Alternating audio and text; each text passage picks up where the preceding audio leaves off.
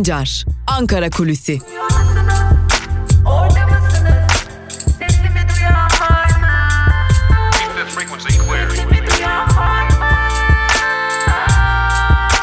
Özgürüz Radyo. Özgürüz Radyo. Özgürüz Radyo'dan ve Ankara Kulisi programından merhaba sevgili dinleyenler. Bugün 22 Ağustos Perşembe hafta başına tay elbette ki kayyum haberiyle başlamıştık. Kayyum protestoları sürüyor. Öte yandan kayyum politikasının Türkiye siyasetine etkileri de konuşulmaya başlanıyor. Yalnızca 3 büyükşehir belediyesine ya da 3 HDP'li büyükşehir belediyesine kayyum atanmadı. Kayyum politikasının Türk siyasetine derinden etki etmeye başladığını görüyoruz. Bu olası etkiler Ankara'da nasıl konuşuluyor? Siyasi partiler bu etkiler hakkında neler düşünüyor? Bunları elbette sizlere aktaracağız ancak HDP ile başlayalım. Birkaç gündür gündemimiz Halkların Demokratik Partisi. HDP tepkilerinin ölçüldüğü fikrinde ve susarsak kayyum politikalarının devamı gelecek diyor. HDP'nin kesintisiz eylem kararı aldığını belirtmiştik size. Kayyum politikasının ortaya yeniden çıkmasının ardından Halkların Demokratik Partisi MYK'sı kesintisiz eylem kararı almıştı. Bunu yaşanan sadece kayyum atamalarını protesto etmek amacıyla yaptığı söylense de aslında HDP'li belediyelere kayyum hazırlıklarının devam ettiğini söylemek gerekiyor. Rudav'da yer alan bilgiye göre Diyarbakır'ın Kayapınar Belediyesi'ne kayyum atanma ihtimali bulunuyor. Bizim de edindiğimiz bilgilere göre birkaç HDP'li belediyeye daha kayyum atama hazırlıklarının yapıldığı bunların arasında yine il belediyelerinin olduğunu hatırlatalım. Ancak ne zaman sorusu yanıtını bekliyor.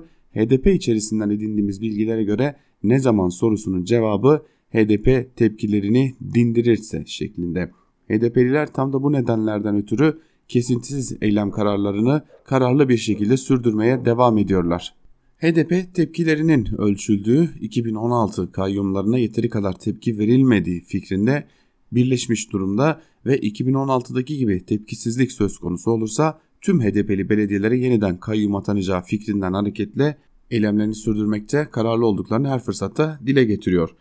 Öte yandan HDP eylemlerini sürdürürken Türkiye'nin özel hem 31 Mart seçimlerinde hem de 23 Haziran İstanbul Yenileme seçimlerinde çok konuştuğu o demokrasi ittifakı ya da taban ittifakı adım adım hayale dönüşüyor diyebiliriz. HDP'liler açısından en azından HDP'li siyasetçiler olmasa da HDP'li seçmen açısından artık demokrasi ittifakı adım adım hayale dönüşüyor. Ortaya koyulan tabloya sahip çıkılmadığını düşünüyor HDP'li seçmen ve büyük bir kırgınlık yaşıyor. Dün biz eylem alanlarındaydık. HDP'li seçmenlerle konuştuk. Onlarla görüştük. Bizim kimseden beklentimiz yok. Biz bugünlere direnerek geldik. Bundan sonra da böyle devam edeceğiz diyor.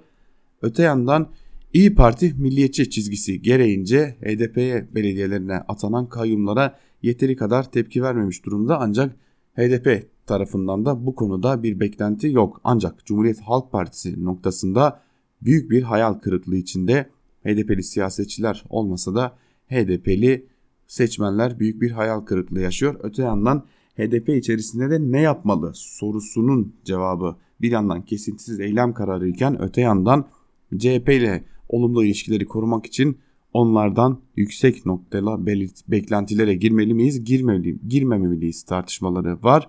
Bazı HDP'li vekiller demokrasi ittifakının gerçekçi olmadığı fikrinde tam aksine Kürt birliğinin, Kürt halkının birliğinin önemli olduğuna dair çağrılar yapıyorlar. HDP içerisinden farklı açıklamalar da geliyor ancak şu noktada söylemek gerekiyor ki 31 Mart ve 23 Haziran ruhunu muhalefet kaybetmek üzere HDP'ye yönelik kayyum politikalarına CHP'nin özellikle sadece kınama açıklamalarıyla kalması son olarak CHP lideri Kemal Kılıçdaroğlu'nun yaptığı sokağa çıkmayı doğru bulmuyoruz açıklaması bir kırgınlık yaratmış durumda HDP'li seçmende. Türkiye'nin yeniden umudu olan Demokrasi İttifakı, Taban İttifakı ya da 31 Mart birlikteliği sarsılmış durumda ve bu sarsılma Türk siyasetini yeniden şekillendirecek. Zaten HDP de AKP'nin bunu aynı zamanda böylesi bir yolla bilinçli yaptığını belirtiyor. Ankara ve İstanbul'a kayyum gündemde yok mesajının da tam da bu noktada CHP'ye bir mesaj olduğunu siz topa girmeyin sizi ilgilendiren bir şey yok mesajı verildiğini düşünüyor HDP'liler.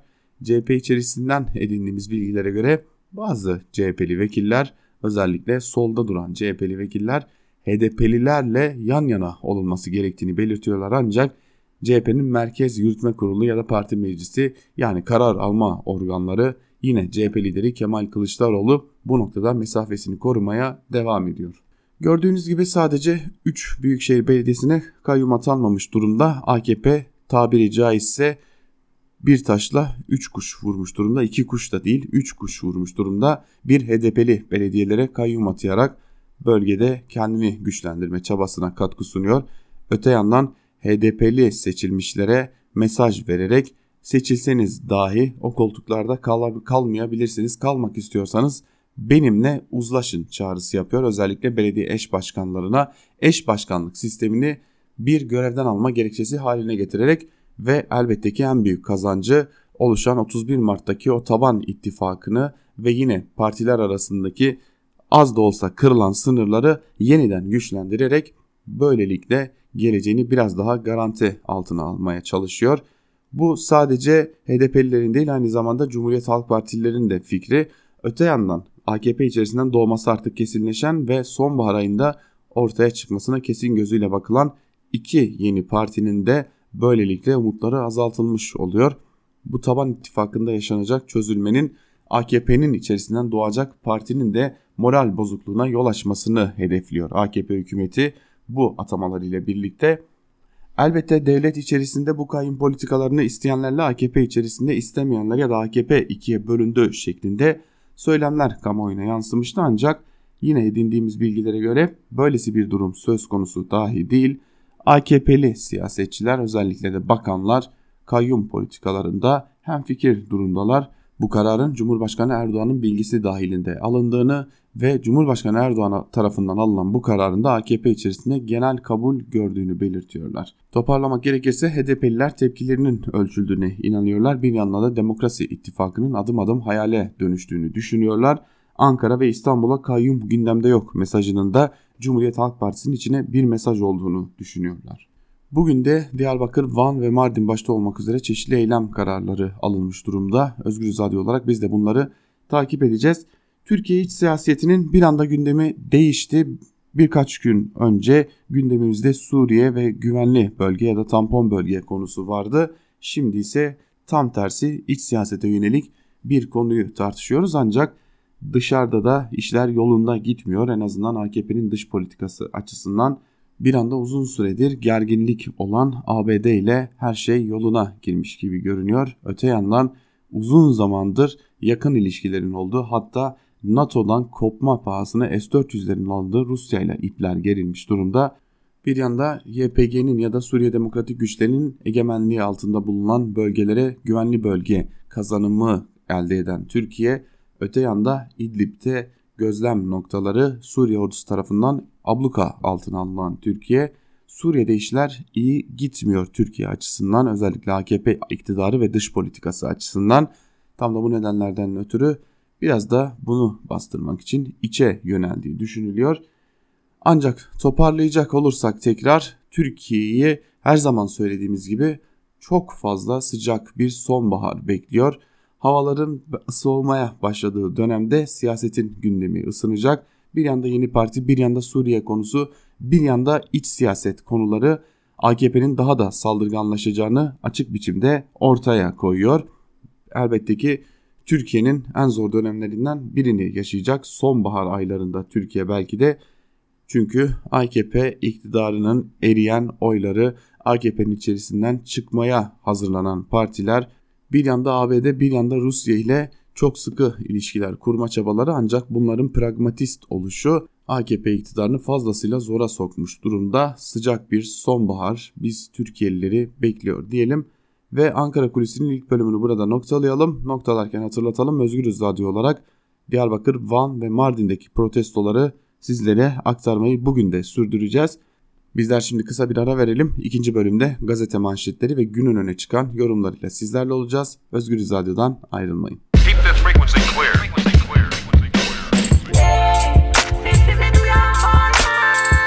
Altan Sancar, Ankara Kulüsi.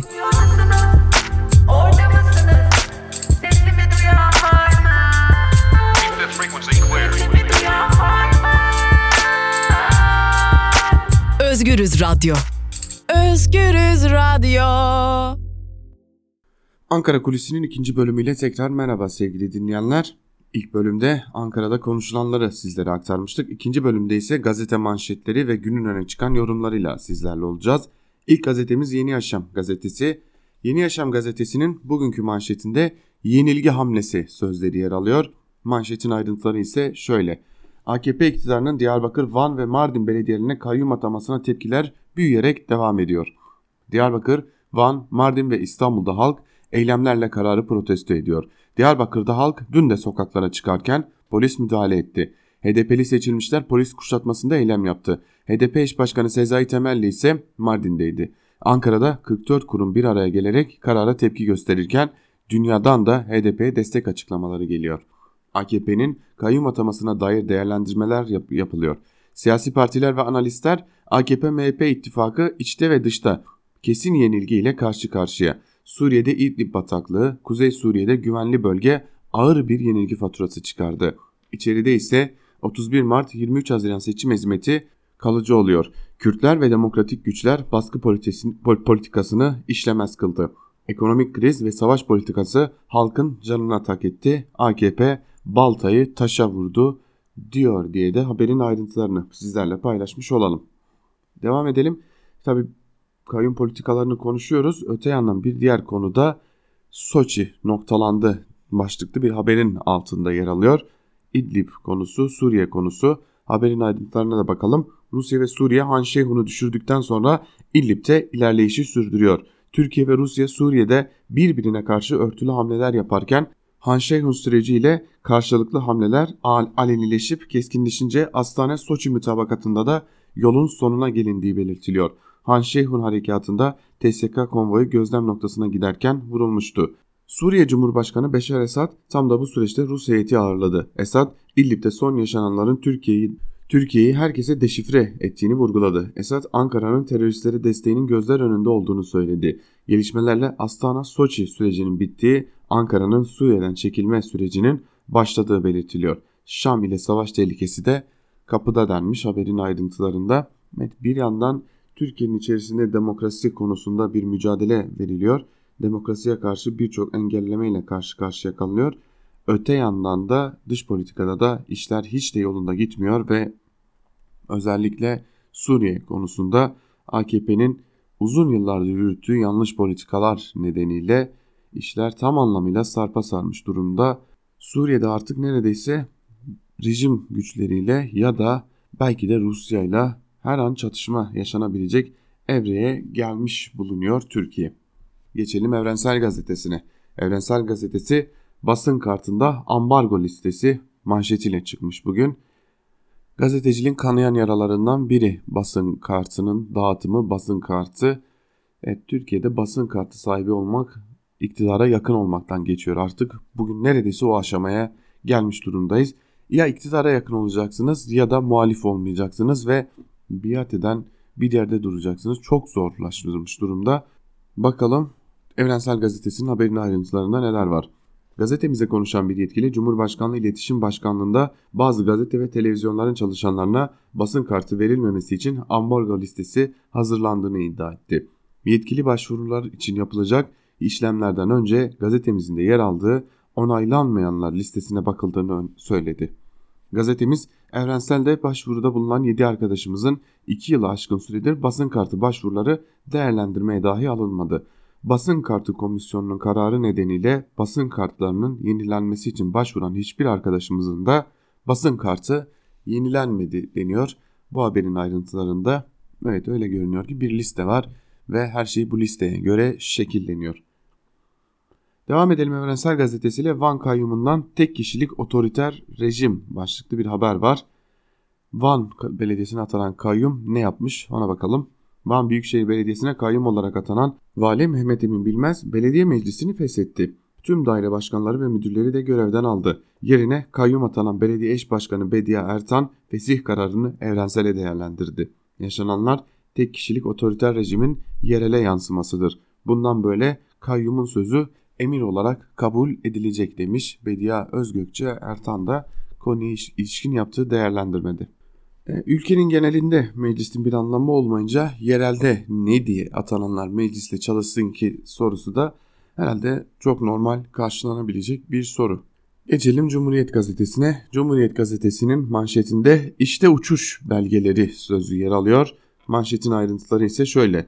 Türkiye'de yaz ayları boyunca binlerce hektarlık ormanlık alan kül oldu. Bu süreçte Cumhuriyet uçakların neden uçmadığını, yangın söndürme işinin neden bir mimarlık şirketine verildiğini defalarca yazdı. Tarım ve Ormanlık Bakanı Bekir Pakdemirli nihayet önceki gün 3 Türk Hava Kurumu uçağının motorunun olmadığını, diğer üçünün de yan kaçırdığını ileri sürdü. Üzerine düşen görevi yerine getirmeyen ve binmek isteyenler buyursunlar, uçursunlar diyerek insanların aklıyla da alay eden Pakdemirli'nin iddiası çabuk çöktü. 5 uçağın dünyanın en saygın kurumlarından biri olan Sivil Havacılık Genel Müdürlüğü'nden uçuşa uygunluk belgesi aldığı ortaya çıktı. 6. uçakta test aşamasında deniyor haberin ayrıntılarında. Öyle görünüyor ki ormanların yanması şu dönemde AKP'nin daha çok işine geliyor. Daha çok rant, daha çok imar alanı demek. Gerçekten AKP özellikle 31 Mart yerel seçimlerinden sonra çok coşkulu bir şekilde, çok hızlı bir şekilde bir takım yerleri imara açmaya, ranta peşkeş çekmeye başladı. Özellikle maden sahalarına ilişkin olarak. Sanırım inşaat ve enerji sektörü tıkanınca yandaşları doyurmak için başka kanallar bulunmak zorunda kaldı. Uçakların uçurulmamasını biraz da bu açıdan da düşünmek gerekebilir. Cumhuriyet Gazetesi ile devam edelim. Astana için alarm zilleri başlıklı bir haber var birinci sayfasında Cumhuriyet Gazetesi'nin. Ayrıntılar ise şöyle. Rusya destekli Suriye ordusunu İdlib'de cihatçı militanlara yönelik yürütüğü operasyonda stratejik Han Şehun'un ardından kuzey kesimleri de hedef aldığı bildirildi. El-Kaide bağlantılı Heyetül Tahrir Şam konvoyu vuruldu. TSK'nın gözlem noktasının bulunduğu Morik çevresinde de bombardıman yoğunlaştı. TSK'nın gözlem noktasını kuzeye kaydırabileceği yorumları yapılırken son gelişmeler Türkiye, Rusya ve İran arasında 2017 yılında siyasi çözüm için başlatılan Astana sürecinin geleceğini de tartışmaya açtı. Konu Ankara'da 11 Eylül'deki liderler buluşmasında masaya yatırılacak denmiş. Şimdi memurlara ilişkin zam tartışmaları devam ediyor. Ee, bu hükümet ve sendikaların bir uzlaşıya varamadığı anlamına da geliyor. Artık konu hakem heyetine gitmiş durumda. Şimdi soracak olursanız bu hakem heyeti kimdir, nedir, nasıl karar verir diye soracak olursanız hakem heyeti her zaman için hükümetten yana karar vermiştir. Hatta geçtiğimiz günlerde hükümetin önerisinin de altında zam teklifiyle ortaya çıktığı bile olmuştur hakem heyetinin. Şimdi Cumhuriyet Gazetesi'nde buna ilişkin bir haber var. AKP'nin heyeti başlıklı bir haber. Haberin ayrıntıları şöyle. 5 milyon memur ve emeklinin zam kararını hakem kurulu verecek. Çalışma Bakanı önerilen zammı 82 milyonun refahı için uygun bulduklarını belirtti.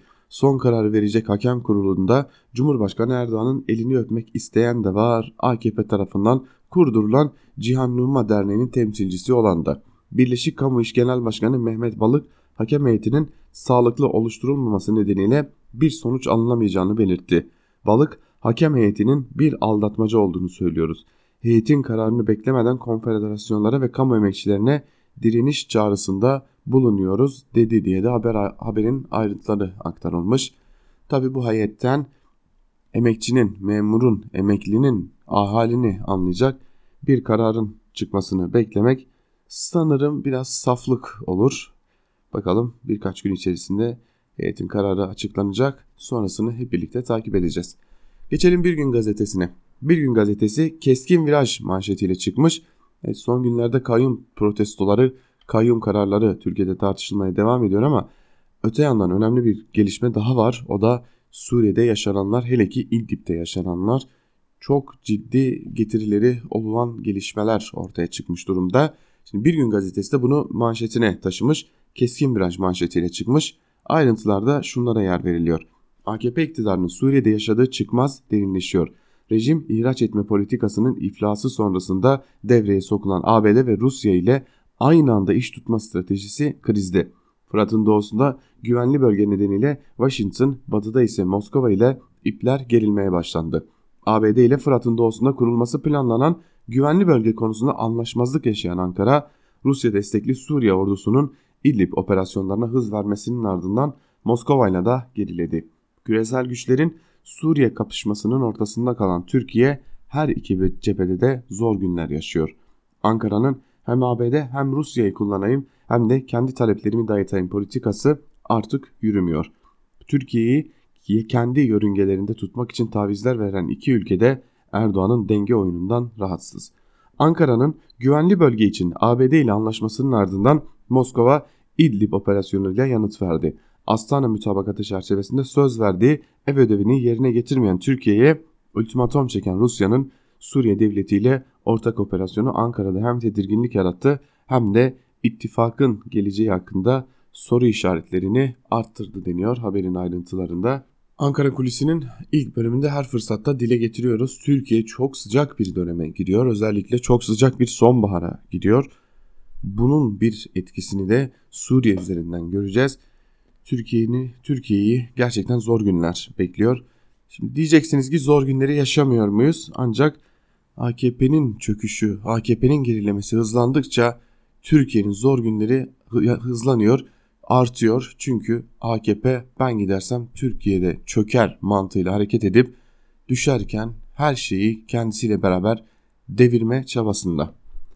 Geçelim Karar Gazetesi'ne. Karar Gazetesi asıl yangın sistemde manşetiyle çıkmış. Manşetin ayrıntıları ise şöyle. İzmir'de 500 hektarı küleden yangın 3 gün sonra söndürüldü. Son bir ayda 1244 futbol sahası kadar alan yok oldu. Alevlerle mücadelede neden yangın uçağı kullanılmadığı sorusu tartışılırken Orman Bakanı Pakdemirli Türk Hava Kurumu'nun uçakları çalışmıyor. İsteyen buyursun uçsun dedi. CHP İzmir Milletvekili Atilla Sertel saatlik ücreti 100 bin lirayı bulan uçaklar maliyeti yüzünden kiralanmadı karşılığını verdi. CHP'li Pekşen ise hedef hükümet otoyollardaki geçiş garantisi gibi özel şirketlere orman yangını garantisi verdiği iddiasını ortaya attı. Türk Hava Kurumu'nun Orman Bakanlığı ihalesine %80 zamlı teklif sunduğu iddiası da tartışmaları alevlendirdi. Bakanlık Türk Hava Kurumu bir uçak için piyasanın çok üstünde fiyat teklif etti. İhale mevzuatı gereği kiralama yapılmadı açıklaması yaptı. Garanti uçuş saati uygulamasının ise dünyada uygulandığını kaydetti deniyor haberin ayrıntılarında. Garanti uçuş süresi yangınların bile özelleştirilmesi, yangını söndürecek firmanın dahi özelleştirilmesi biraz akıl biraz izandan başka bir şey lazım değil belki de ama akılda, izanda, utanmada bulunmuyor. Geçelim Sözcü gazetesine. Sözcü gazetesi Atatürk'ün vasiyetine aykırı işlem yapılamaz manşetiyle çıkmış bugün ve ayrıntılar şöyle. Ulu Önder'in Türk halkı için hazineye başladı ancak TOKİ'nin satışa çıkardığı arazilerde rant yapılaşmasına izin veren plana yargı dur dedi. TOKİ'nin yıllar boyunca satıla satıla kuşa çevrilen Atatürk Orman Çiftliği'ndeki bazı arazileri 5 Eylül'de satacak olması büyük tepki çekmişti. Şehir Plancıları Odası konuyu mahkemeye taşıdı. Ankara 4. İdare Mahkemesi bu arazilerin imar planı için yürütmeyi durdurma kararı verdi. Gerekçesini de şöyle açıkladı. Atatürk Orman Çiftliği arazilerinde Atatürk'ün şartlı bağışına aykırı işlem yapılamaz. Ticaret ve konuta izin verilemez. Bu kararla Atatürk Orman Çiftliği'nin kalan arazisi şimdilik kurtuldu deniyor haberin ayrıntılarında.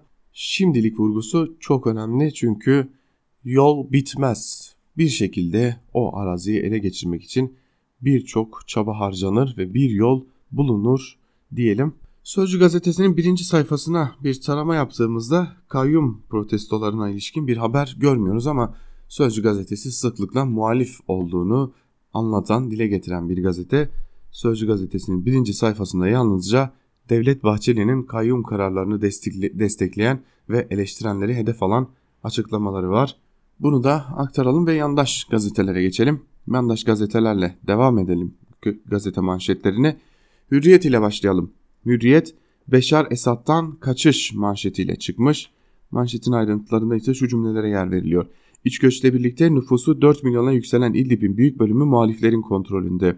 Türkiye ile Rusya arasında İdlib mütabakatının imzalandığı 17 Eylül 2018'den beri bölgeden 946 bin sivil göç etti. Suriye ordusunun 2 Şubat'tan bu yana yoğunlaştırdığı saldırılarla bölgenin harabeye dönmesi ve Han Şeyhun'un düşmesiyle İdlib'den kaçış hızlandı. Bulabildikleri araçlarla eşyalarını yükleyen binlerce İdlibli kuzeye doğru yola çıktı. Son 4 günde Türkiye sınırına 60 bin kişi geldi deniyor haberin ayrıntılarında. Tabi İdlib her adı geçtiğinde muhalifler deniyor ancak orada cihatçı örgütlerin olduğunu tekrar tekrar hatırlatmak lazım. Cihatçı örgütler bulunuyor İdlib'de özellikle de El-Kaide ile bağlantılı olan cihatçı örgütlerin İdlib'de ağırlığının olduğunu söyleyelim. Akıllara ziyan bir haberle devam edelim. Darıldı gitmiyor başlıklı bir haber. Tabii ki ABD Başkanı Donald Trump'la ilgili. Grönland'ı satın almak isteyen ABD Başkanı Trump, Danimarka'dan olumsuz yanıt alınca bu ülkeye planladığı geziyi erteledi. Trump'ın Twitter hesabından duyurduğu erteleme kararı Danimarka'da tepkiye neden oldu. Danimarka kraliyet ailesinin sözcüsü erteleme kararının şaşkınlık yarattığı açıklamasını yaptı. Financial Times gazetesi ise Trump'ın ilgisinin adada bulunan nadir element rezervleriyle ilgili olduğunu öne sürdü deniyor haberin ayrıntılarında. Hatırlatalım Trump Grönland adasını satın almak istiyor Danimarka'dan. Danimarka'da benimle alay ediyor musun şeklinde bir cevap verdi. Yani Danimarka yöneticileri bunun şaka olduğunu düşünüyor şeklinde cevap verdi. Trump gayet ciddi olduğunu ortaya koydu ve öyle görünüyor ki darıldı, küstü ve Danimarka ziyaretini erteledi. Geçelim Milliyet gazetesine. Milliyet gazetesinin manşetinde altın çağ sözleri yer alıyor. Ayrıntılar ise şöyle. Türkiye'de en güvenli yatırım aracı olarak kabul edilen altında fiyat artışı hız kesmeden devam ediyor.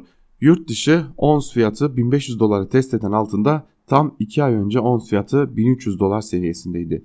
Bu sayede 2 ay önce 260 lira olan gram altın 277 lira seviyesini gördü. Gün içinde 275 lira bandına yer alan gram altının yükselişinin sürmesi bekleniyor demiş haberin ayrıntılarında. Peki neden altının yükselişi böyle manşete taşınmış bir yandaş gazetede?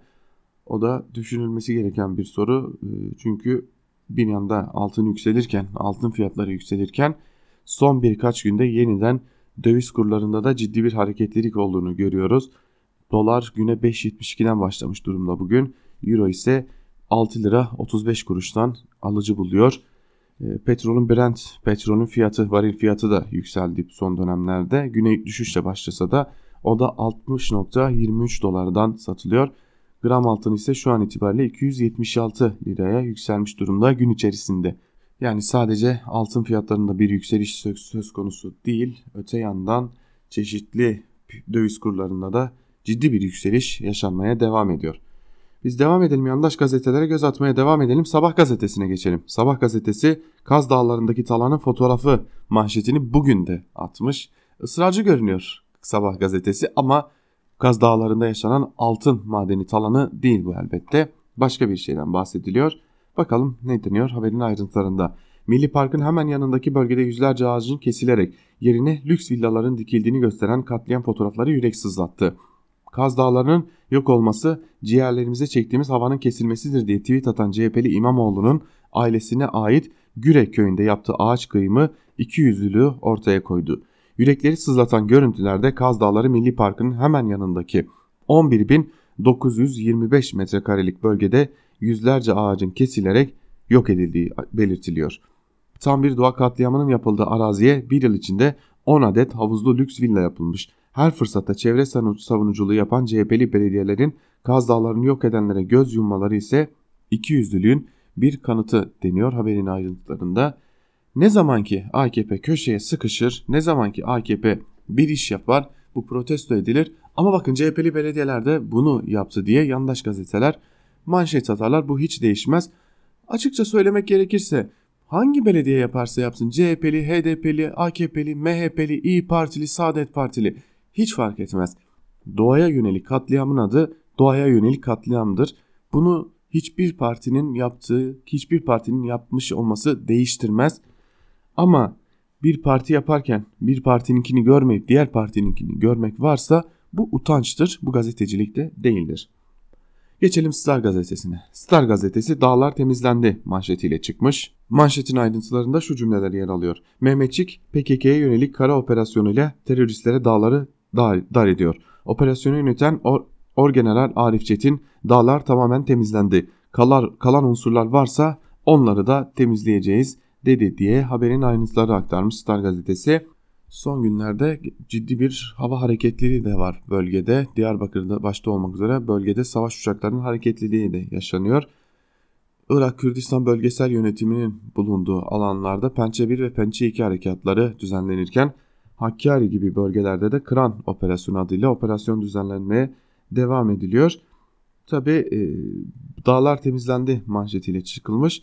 Hemen üstünde de seçilmiş olmak masum yapmaz başlıklı bir haber var. O haberin ayrıntılarını da sizlerle paylaşalım. Cumhurbaşkanlığı Sözcüsü Kalın teröristlere destek veren 3 belediye başkanı ile ilgili yasalar çerçevesinde gerekli adımların atıldığını söyledi. Kayyum kararlarının keyfi olarak alınmadığını vurgulayan İbrahim Kalın, milli iradenin tecellisi olan seçimlerin namusunun korunması, halkın oyunun demokratik kurallar çerçevesinde hayata, siyasete, yönetime yansıtılması için bu tedbirlerin alınması kaçınılmaz. Eğer bu tür durumlar ortaya çıkarsa bundan sonra da atılacaktır dedi diye de haberin ayrıntıları aktarılmış. Öyle görünüyor ki AKP kayın politikalarında ısrarcı zaten biz de birinci bölümde sizlere aktarmıştık. Protestolar diner ise eğer diner dinmez AKP ikinci dalgayı hazırlayacak. Yeni Şafak'a geçelim. Yeni Şafak'ta Star gazetesiyle aynı manşetle çıkmış. Dağlar temizlendi manşetiyle PKK'nın belini kıran kran operasyonu deniyor haberin ayrıntılarında ve haberin bir bölümünde de şunlar yer alıyor. Van'a gelen komutan Arif Çetin operasyona katılan birlikleri denetleyip komutanlardan bilgi aldı. Uzman çavuş Osman Turaç'ın Antalya'daki ailesiyle telefonda görüşen Çetin kahraman güvenlik güçleri teröristlerin inlerine giriyor. En kısa zamanda bu bölgede tamamen teröristlerden arındırılarak yaylalar serbest olacak ifadelerini kullandı diye de haberin ayrıntıları aktarılmış.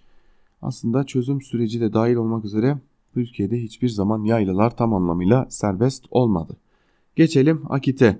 Allah diyene çökenler terörist için ağlıyor manşetiyle çıkmış.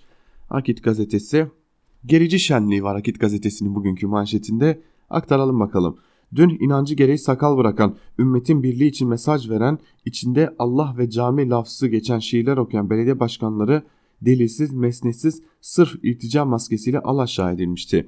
O dönem bu zulmü alkışlayan azgın azınlık bugün terör destekleyenlerin belgelerle ortaya konulan 3 HDP'li belediyeye kayyum atanması üzerinden ortalığı ayağa kaldırmaya çalışıyor denmiş. Haberin girişinde şimdi bir haber görmüyoruz burada. Ne var? Sadece yorum var. Zaten akit gazetecilik, habercilik yapmıyor biliyoruz. Ve manşette tam bir gerici şenliği var demiştik. Ali Nabi Koçak, Şükrü Karatepe, Bekir Yıldız gibi isimler ki biliyorsunuz gerici açıklamalarıyla bilinen isimler HDP'ye yönelik kayyum kararına destek vermişler. Buna yönelik destek üstüne destek açıklamaları yapmışlar. Şimdi küçük bir hatırlatmada bulunalım. Şiir okudu diye zindana attılar deniyor. Şimdi Cumhurbaşkanı Recep Tayyip Erdoğan için Cumhurbaşkanı Recep Tayyip Erdoğan şiir okuduğu için cezaevine atıldı. Elbette ki yanlışlığın en büyük yanlışlarından biriydi ama şunu söylemekte fayda var, hatırlatmakta fayda var. O süreçte neler yaşandı? Cumhurbaşkanlığı yargılandığı dönemde değil, Cumhurbaşkanı Erdoğan belediye başkanlığı döneminde yargılandığı dönemde değil, mahkemede ceza aldığı dönemde değil, dosyası Yargıtay'a gittiği dönemde değil, Yargıtay tarafından onandıktan sonra İçişleri Bakanlığı tarafından görevden alındı. Yerine de kayyum atanmadı. Partisi o dönem belediye meclisinde çoğunluktaydı. Belediye meclisinde yeni bir isim seçildi ve partisinde devam etti görevine o isim. Ancak şimdi görüyoruz ki ortada henüz sonuçlanmış kesinleşmiş bir yargı kararı yok. Yargıtay'a giden bir dosya yok ama görevden almalar var. Üstüne bir de belediye meclisinin yeni başkanı seçme izni yok. Çünkü belediye meclisleri de HDP'lilerin çoğunluğunda ve tamamen kayyum atama politikası söz konusu. Yani bir dönemi kıyaslarken bazen gerçekten de dürüst olmak gerekiyor. Tabi yandaş gazetelerde dürüstlük konusu biraz sıkıntılı. Biz gazete manşetlerini burada noktalayalım ve geçelim günün öne çıkan yorumlarında neler olduğuna onlara da bir göz atalım. Bugün bir değişiklik yapalım ve köşe yazılarına yandaş gazetecilerle başlayalım. Türkiye gazetesinden Fuat Uğur'la başlayalım. Bu yazıyı HDP'ye oy veren Kürtler için yazıyorum diye belirtmiş ve e, ben yazının az önce tamamını okudum. Akıl dağıtmaktan başka bir şey yok. Sanki yandaşların aklı kendilerine yetiyormuş gibi ve yazının bir bölümünde de şunları aktarıyor. Şimdi HDP'ye oy veren Kürt seçmenler için karar zamanı. PKK'yı olumluyor ve destekliyorsanız PKK'nin katliamlarını ve öldürdüğü bebekleri gencecik askerlerimizi ve subaylarımızı umursamıyorsanız seçtiğiniz belediye başkanlarının PKK ile örgütsel işbirliğini olağan buluyorsanız size göre yaşanan bir savaş ve öldürülen PKK'liler şehit ise bir sorun var demektir. Yanlış yapıyorsunuz. PKK sizin için terör örgütü değilse HDP'li belediyeler sizin seçtiğiniz başkanlar tarafından değil de Kandil tarafından atanan eş başkanlarla yönetilecekse ve bunu da olağan bulacaksanız bu daha büyük bir sorun var anlamına gelir. Yargılanan belediye başkanları ve yöneticileri hayır ben PKK terör örgütü iltisaklısı olmayı reddediyorum bile demiyorlar haberiniz olsun. Muhalefetin diline doladığı seçimle gelen seçimle gider eksenindeki muhabbet ahimden bile geri dönüyor. Çünkü AB değerleri terör ile işbirliği yapanları seçilmiş olsalar da korumuyor. İspanya'da Katalanların Batasuna Partisi kapatıldı. Şiddete başvurmadan referandum yapmaya kalkıştıkları anda tüm o seçilmiş bakanlar, seçilmiş milletvekilleri tutuklandı. Katalanya özel yönetimi başkanı tutuklanmamak için Belçika'ya kaçtı. 712 belediye hakkında soruşturma açıldı diyor yazısının bir bölümünde. Fuat Uğur tabi bir şeyi atlıyor. Katalonya'da özel bir yönetim var. O ülkede İspanya'da Katalonların siyasi temsilciliği kabul ediliyor. Yapılan kıyaslama gerçekten çok yanlış. Türkiye'nin yaptığı tüm bu uygulamaların ahimden döndüğünü Selahattin Demirtaş kararında gördük ama dediğimiz gibi akıl dağıtma konusunda yandaşlardan daha iyisi şu ana kadar yok. Şimdi Habertürk gazetesinden Muharrem Sarıkaya Heri Batasuna AKP için doğru bir örnek mi başlıklı bir yazı kaleme almış ve bir bölümde de şunları aktarıyor. Avrupa İnsan Hakları Mahkemesi Heri Batasuna yöneticilerinin başvurusunu reddederken kararına ağırlıklı olarak emsal aldığı hatta zemin kabul edip içinden atıf yaptığı 10 maddelik mahkeme değerlendirmesinin omurgasını da geçmişte aldığı Türkiye'de kapatılan siyasi partilere ilişkin kararı oluşturur. Hatta Heri Batasuna kararına zemin yaptığı için yerleşik iştihadı haline dönüştürdüğü bu karar hangi partiye mi ait? Hemen belirteyim Refah Partisi'nin kapatılmasıyla yapılan itiraz kararına. AYİM Refah Partisi'nin kapatılmasına ilişkin kararında siyasal partilerin önüne gelenlerinin ve üyelerinin beyan ve eylemleri bir bütün halinde ele alındığında önerilen toplum modelinin demokrasinin temel ilkeleriyle de uyumlu olması gerektiğini hükmeder. Bu ilkesini de Harry Batasuna kararına aynen aktarır. Avrupa İnsan Hakları Sözleşmesi'nin hükümlerine uygun olmayan politikaları ve makul öngörülebilir sivil barışa ve Türkiye'nin demokratik rejimine zarar verebilecek adımları uyguladığı için Refah Partisi'nin kapatılma kararını aykırı bulmaz. Hatta Harry Batasuna'nın başvurusunun reddinin en önemli gerekçesi haline getirir. Sadece bununla kalmaz. Harry Batasuna için ağırlıklı alıntı yaptığı Refah Partisi kararına Birleşik Türkiye Komünist Parti, Sosyalist Parti, Özgürlük ve Demokrasi Partisi kararlarından pasajlar da ekler. Şimdi şu soru sorulabilir. Harry Batasuna kararını savunarak buna emsal alınan Refah Partisi'nin kapatılması kararı da savunulmuş olmuyor mu? Ya da bunu dile getirenler Harry Batasuna kararını eni konu inceledi mi? Ayrıca burada bir başka nokta daha var. Harry Batasuna kararı bir partiye ilişkin, kamu görevlisi bireye dönük değil. Nitekim Harry Batasuna ile ilgili kararın detaylarına vakıf eski Avrupa İnsan Hakları Mahkemesi yargıcı Rıza Türmen de dünkü sohbetimizde bu duruma dikkat çekti. Belediye başkanlarının görevden alınmaları yargı kararına dayanmıyor anımsatmasında bulundu. Buna ilişkin geçmişten de iki örnek verdi. İzmir'de Ahmet Priştina vefat ettiğinde belediye meclisi toplanıp Aziz Kocaoğlu'nu başkanlığa getirdi. Recep Tayyip Erdoğan da belediye başkanı iken yargılanıp hapse atıldığında yine belediye meclisi toplanıp Müftüoğlu'nu yerine seçti. Esas olan seçimle gelmesidir diyor yazının bir bölümünde Muharrem Sarıkaya ve Heri Batasuna Partisi'nin aslında kapatılmasını savunmasının bir yanda AKP için Refah Partisi'nin kapatılmasını savunmak anlamına geldiğinin altını da çiziyor. Şimdi yandaş gazetelerden yandaşlıkta destan yazan bir isimle devam edelim. Mehmet Metiner, demokrasi sadece seçim değildir. Başlıklı bir yazı kalem almış Star gazetesinde ve yazısının bir bölümünde şunları aktarıyor. Bu söz bana ait değil. Anlı şanlı devlet büyüğü eski AKP'li Cumhurbaşkanı Abdullah Gül'e ait. Gezi sürecinde bunu demişti. Niye mi demişti? Pek tabi o tarihte AKP Genel Başkanı ve Başbakan olan Recep Tayyip Erdoğan'a laf çakmak için. Ben sen seçimle geldin ama her istediğini yapamazsın. Demokrasi sadece seçimden yani sandıktan ibaret değildir. Uzlaşacaksın deyip uyarıyordu. Uzlaş dediği o sokaktan iktidar dev devşirmeye çalışan çapulculardı. Sırtlarını terör örgütlerine dayayıp siyasi iktidara ve pek, pek tabi Erdoğan'a ultimatom yağdıranlardı. O tarihte Cumhurbaşkanı olan Gül sokaktan iktidar devirip iktidar çıkartmaya çalışan bir başka deyişle seçimsiz iktidar olmaya veya iktidar ortağı olmaya çalışan eski Türkiye bloğuna mesajınızı aldık diyerek arka çıkarken Erdoğan'a da kendince tavır koyuyordu.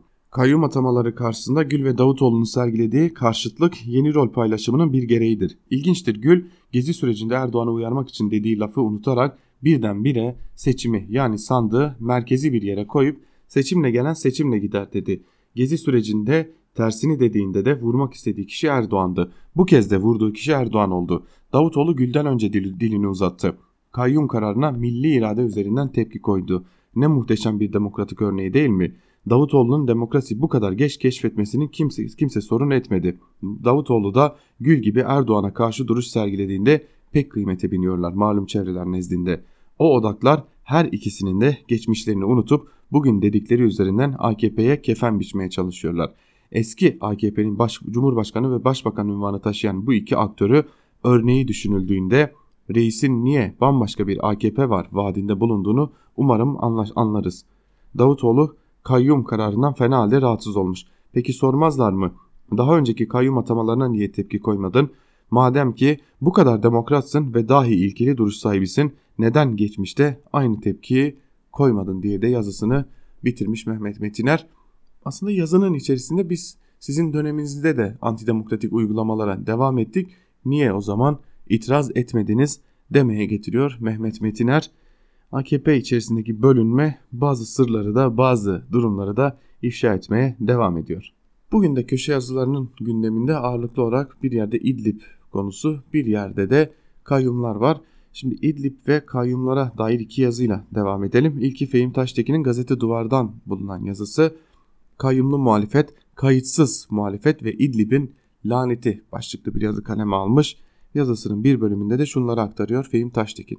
İktidar dışarıda çıkardığı yangını duman altı edebilmek için içeride yangın çıkartmakta çok mahir. İçeride yangın bacayı sarmışsa yığınları beka davasına kilitleyecek dış düşmanlar bulmakta ve mecra maceralar atılmakta da zorluk çekmiyor.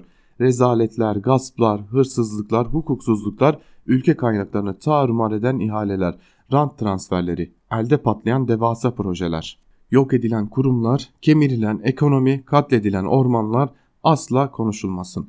Tehditler, şantajlar, adam kaçırma olayları ve işkenceler.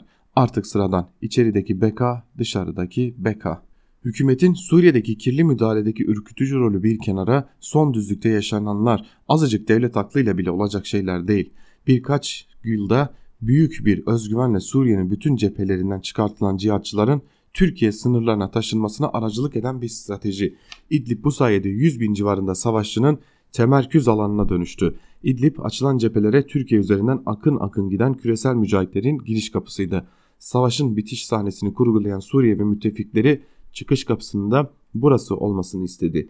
Bu stratejiye ortak olmakta, sahada olmak, oyunda kalmak gibi bir efsunla yeni Osmanlı'nın kaçacağı bir şey değildi.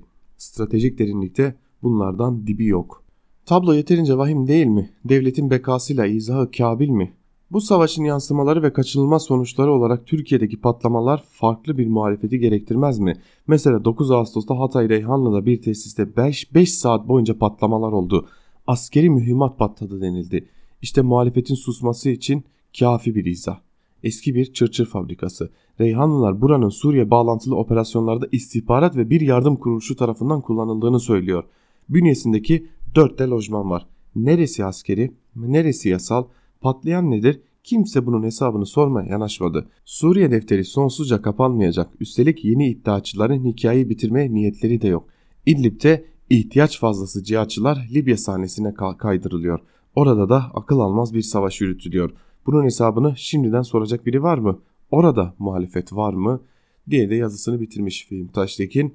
Tabi cihatçılar Libya'ya kaydırılırken Türkiye'de Libya'da taraf olmaya devam ediyor. Şimdi hepimizin aklında aynı soru. Biz neden bu kadar tarafız? Neden Türkiye dış politikası bu kadar kötü yönetiliyor? İdlib'e ilişkin bir yazı daha var. Bu da Evrensel Gazetesi'nden. Hediye Levent'in İdlib, Türkiye'nin Rus ruleti politikası başlıklı bir yazı kaleme almış ve yazısının bir bölümünde de şunları aktarmış Hediye Levent.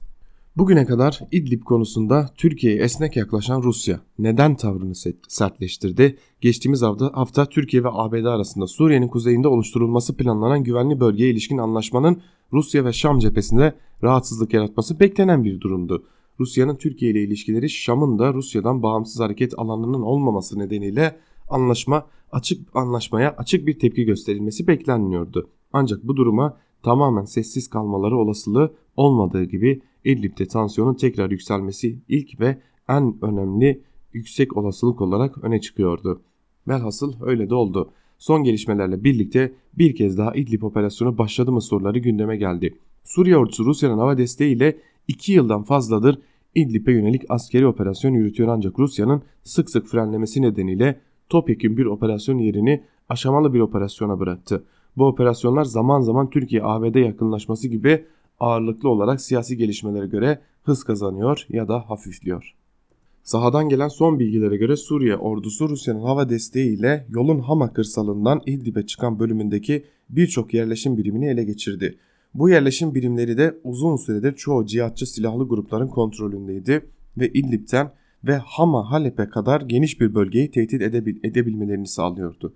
Suriye ordusunun operasyonları iki stratejik yolun birleştiği kavşağı kontrol altına alana kadar devam edecek gibi görünüyor ki bu durum Türkiye'yi oldukça zorlayacak yeni gelişmeleri de beraberinde getirebilir. Yine Türkiye'nin Suriye içindeki varlığının bir taraftan Rusya, diğer taraftan ABD desteğine bağlı olduğu ortada. ABD ile yakınlaşarak ve güvenli bir bölge hazırlığına girişerek Rusya'nın tepkisini çeken Türkiye, ABD'den İdlib konusunda destek alabilir mi? Mesela gözlem noktalarının bekası konusunda ABD devreye girer mi? Muhtemelen hayır. Zaten ABD'nin güvenli bölge konusunda ne yapacağı bile hala çok belirsiz. Rusya, Şam ve İran'da İdlib operasyonundan vazgeçecek gibi görünmüyor. İdlib zaten kaynayan kazan. Türkiye her gelişmeden sonra Suriye ordusunu suçluyor ancak oradaki Türk askerlerinin cihatçı grupların hedefi olmayacağının garantisini kim verebilir? Kaldı ki Türkiye'nin on binlerce cihatçının kontrolündeki İdlib kentine yönelik bir operasyonu ısrarla engelleme çabası niye? ÖSO çatısı altında kamufle edilsin veya edilmesin. İdlib çevresindeki silahlı grupların cihatçı ya da cihatçılarla ortak oldukları da sır değil. Türkiye İdlib nedeniyle ağır bir fatura ile karşı karşıya kalabilir uyarısıyla bitiriyor Hediye Levent'te yazısını sevgili dinleyenler. Ekonomiye dair bir yazıyla bitirelim Ankara Kulisi'nin ikinci bölümünü. Ekonomiye dair yazılarıyla bilinen İbrahim Kahveci Karar Gazetesi'nden sansür ekonomisi başlıklı bir yazı kaleme almış. Onun da yazısının bir bölümünü sizlerle paylaşalım. Sosyal Güvenlik Kurumu 2019 yılına ait hiçbir aylık bülten verisi açıklamadı. Kayıtlı çalışan sayısı nedir? Emekli sayısı ne oldu? Ne kadar prim toplandı? Ne kadar emekli maaşı ödendi vesaire bilgiler yok. Ya da İşkur Nisan 2019 sonrası işsizlik sigortası bülteni yayınlamadı. En son açıklanan Nisan bülteninde işverenlerin işsizlik fonuna ödediği primden daha çok parayı istihdam teşviki adı altında fondan aldıkları görüldü. Kısaca işsizlik fonu patron fonuna döneli veri açıklanmamaya başlandı. Hatırlarsanız BOTAŞ'ın bilançosu üzerine 12 Haziran tarihinde BOTAŞ'ın devasa borçları ve elektrik zammı başlıklı bir yazı kaleme almıştım. O yazıda BOTAŞ bilançosuna dayanarak ertelenen İstanbul seçimlerinin ardından ciddi bir elektrik ve doğalgaz zamlarının geleceğini yazmıştım. Ve o yazımdan sonra BOTAŞ'ın bilançosu kendi sitesinden yayından kaldırılmıştı. İşkur Temmuz ayında kayıtlı işsiz sayısının 378.273 kişi azalarak 4 milyon 40 bine düştüğünü açıkladı.